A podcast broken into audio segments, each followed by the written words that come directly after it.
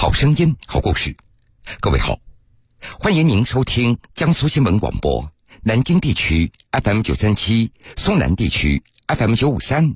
铁坤所讲述的新闻故事。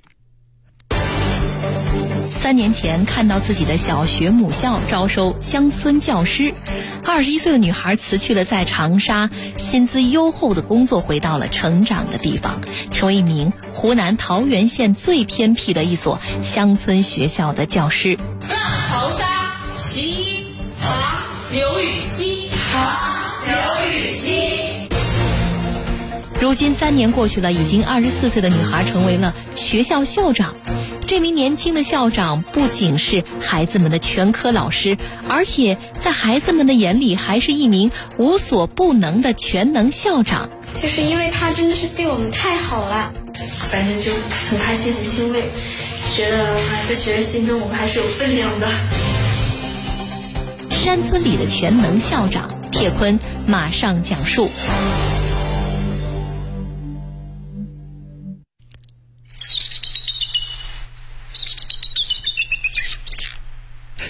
七点半，大山深处的云雾还没有散去，湖南桃源县牛车河瓦尔岗小学六年级的课堂里就传来朗朗的读书声。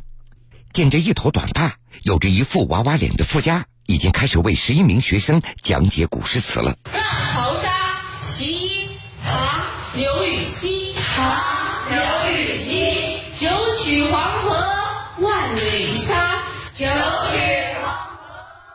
那我们在读前两句的时候，要用什么样的情感来读啊？气势磅礴。对，要用气势磅礴。因为孩子们年龄较小，对古诗词当中的一些词汇理解有限，对其中的情绪也难以感同身受，所以为了激发孩子们的学习兴趣，傅家也会尝试着让孩子们将诗歌用古音来吟唱，甚至用流行歌曲把它给唱出来。九淘风簸自天涯。如今直上银河去。湖南桃源县牛车河瓦儿岗小学接纳了周边四个村共计四十六名孩子入学。由于学生人数不多，包括傅家在内，学校也只有七名教师，而且还都是女老师。傅家在学校里，除了要教语文，还要教英语、美术、音乐、体育等多门学科。为了教好孩子们，傅家还自学了吉他等这样的乐器。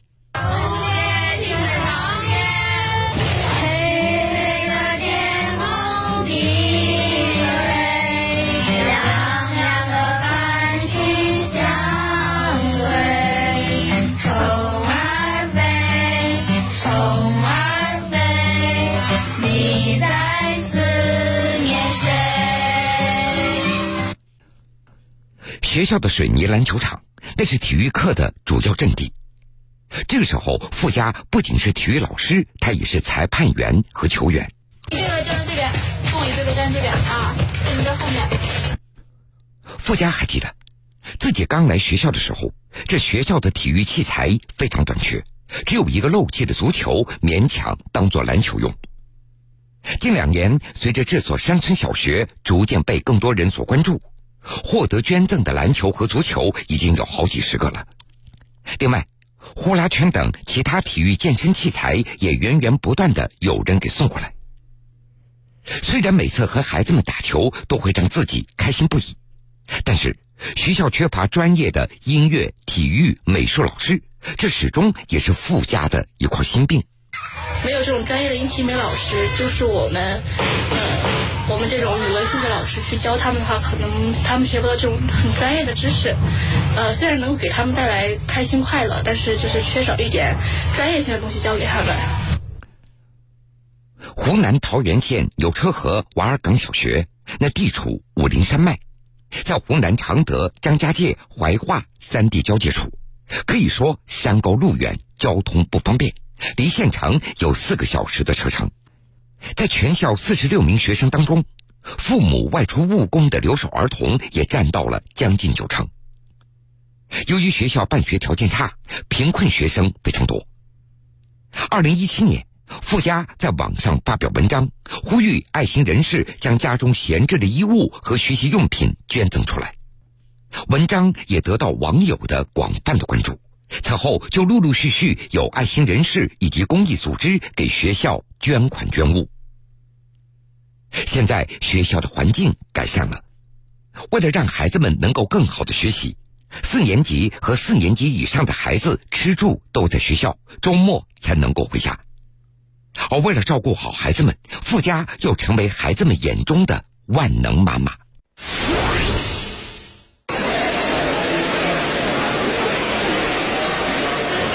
中午开饭的时候，孩子们整整齐齐的排着队。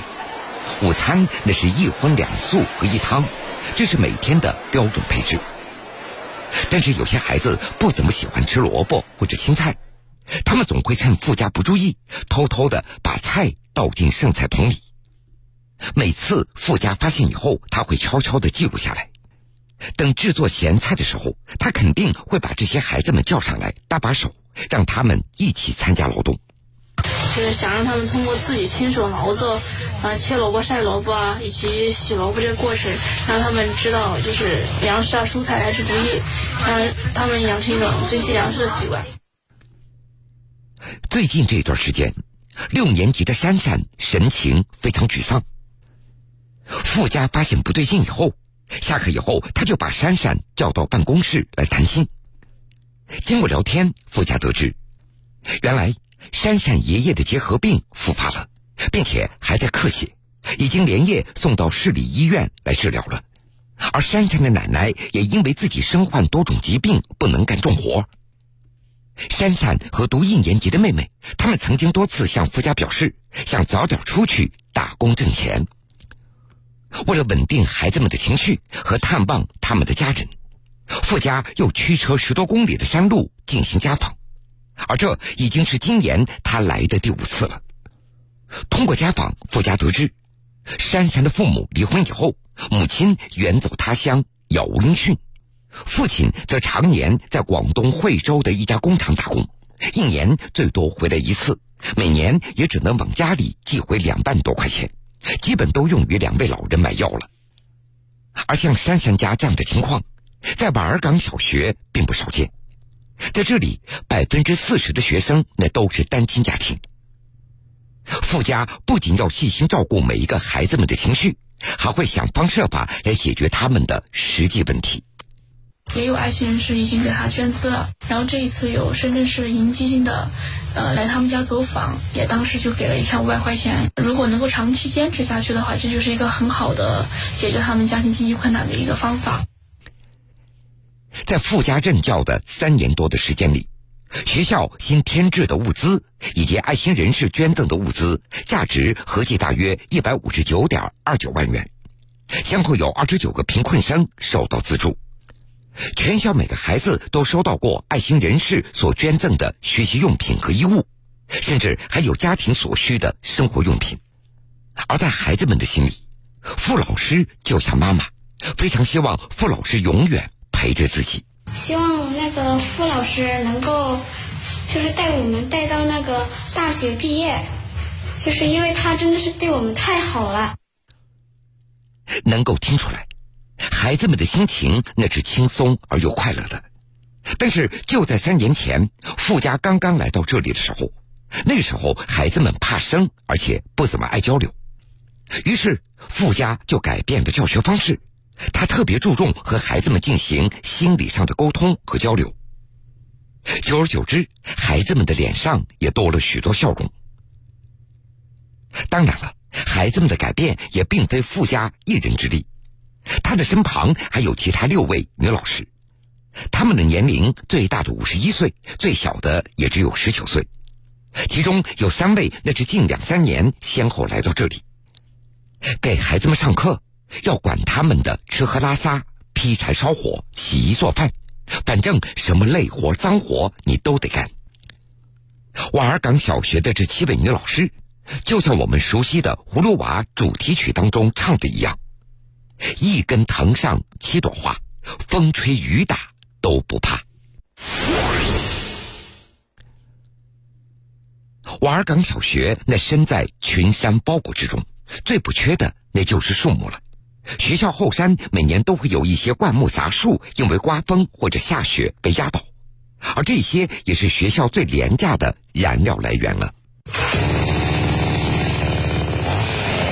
将近十斤重、大约一米长的油锯，那是很多男人都难以驾驭的机器，但是。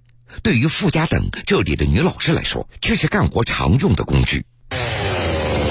学校的女老师都会使用电锯，那就像我们食堂柴多的时候啊，或者是师傅忙不过来的时候，我们都会拿电锯给他打把下手啥的。现在瓦尔岗任教的这七名女老师当中，其中两千年出生的王春萌是二年级的语文老师和四年级的数学老师，她是牛车河镇本地人。是学校最年轻的老师。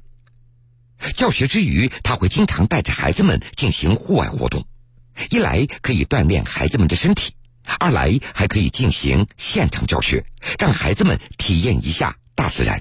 嗯，今天学了一篇课文，是有关风筝的。嗯，为了让他们增强课文的加深记忆呢，所以带他们出来体验一下。来自于贵州毕节的雷雪老师。高考完以后，他来到湖南幼儿师范高等专科学校继续学习，并且取得了教师资格证。毕业的时候，因为男朋友在桃园县城参加了工作，所以她也选择留了下来。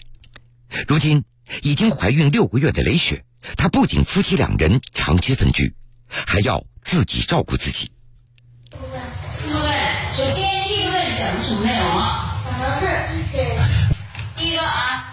他们那些基础不太好的同学，还没有就是得到那种一种提升，我觉得还是有点担心的。毕竟他们，我去如果我回来的时候，他们已到五年级了。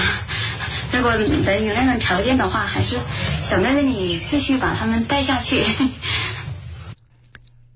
从二零一六年八月来到这所山村学校，傅家的三年基层服务期早已经过去了。按照桃源县教育部门的规定，他可以申请调动去条件更好的学校来任教，但是他却毫不犹豫的选择继续留下。三年的时间，孩子们也越来越离不开他们眼中这个无所不能的全能校长和万能妈妈。选择留下，那是因为傅家觉得孩子们还需要他，而他也觉得自己所做的事情非常有意义。在傅家的房间里，几乎没有任何的装饰。床上的两个娃娃，那还是朋友来看他的时候送给他的。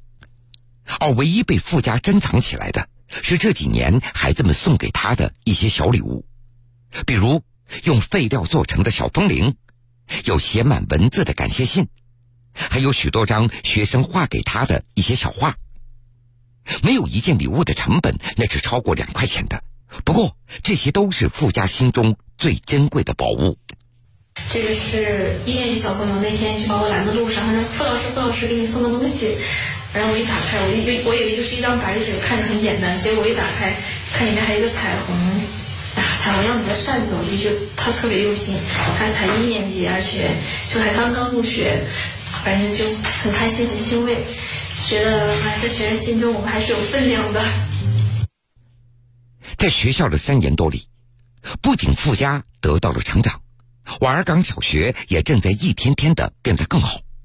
学校新添置了太阳能路灯，全新的可调节的课桌椅，多媒体电教设备和保障学校安全的监控探头都已经安装好了。教师的周转房也已经投入使用，学校的教师待遇也根据相关政策得到全面的落实。然后我们现在的一年级的新生都是呈一个递增的形式在增长，办学条件越来越好了，硬件设施越来越好了，所以才会得到家长们的信任。二零一九年十二月二十六号，穿越重庆、贵州、湖南三省市的黔张厂铁路开通了。这条承担着扶贫重任的铁路，为资源丰富的牛车河镇带来了希望。列车开通以后，从牛车河镇到桃源县城乘火车只要二十分钟。而之前乘班车则需要两个小时。现在富家每天都想带着孩子们一起走出去看一看，让孩子们更多的接触外面的世界。我觉得教育扶贫的最大的意义就是让农村教育和城市教育更贴近，然后让学生得到更好的教育。所以说，一定要让城乡的教育更能够接轨，让所有学生的视野都能够在一个水平线上。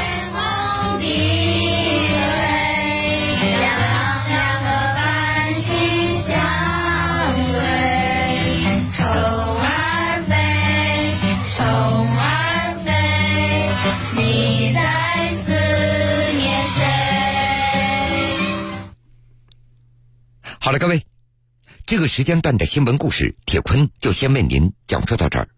半点之后，新闻故事精彩继续，欢迎您到时来收听。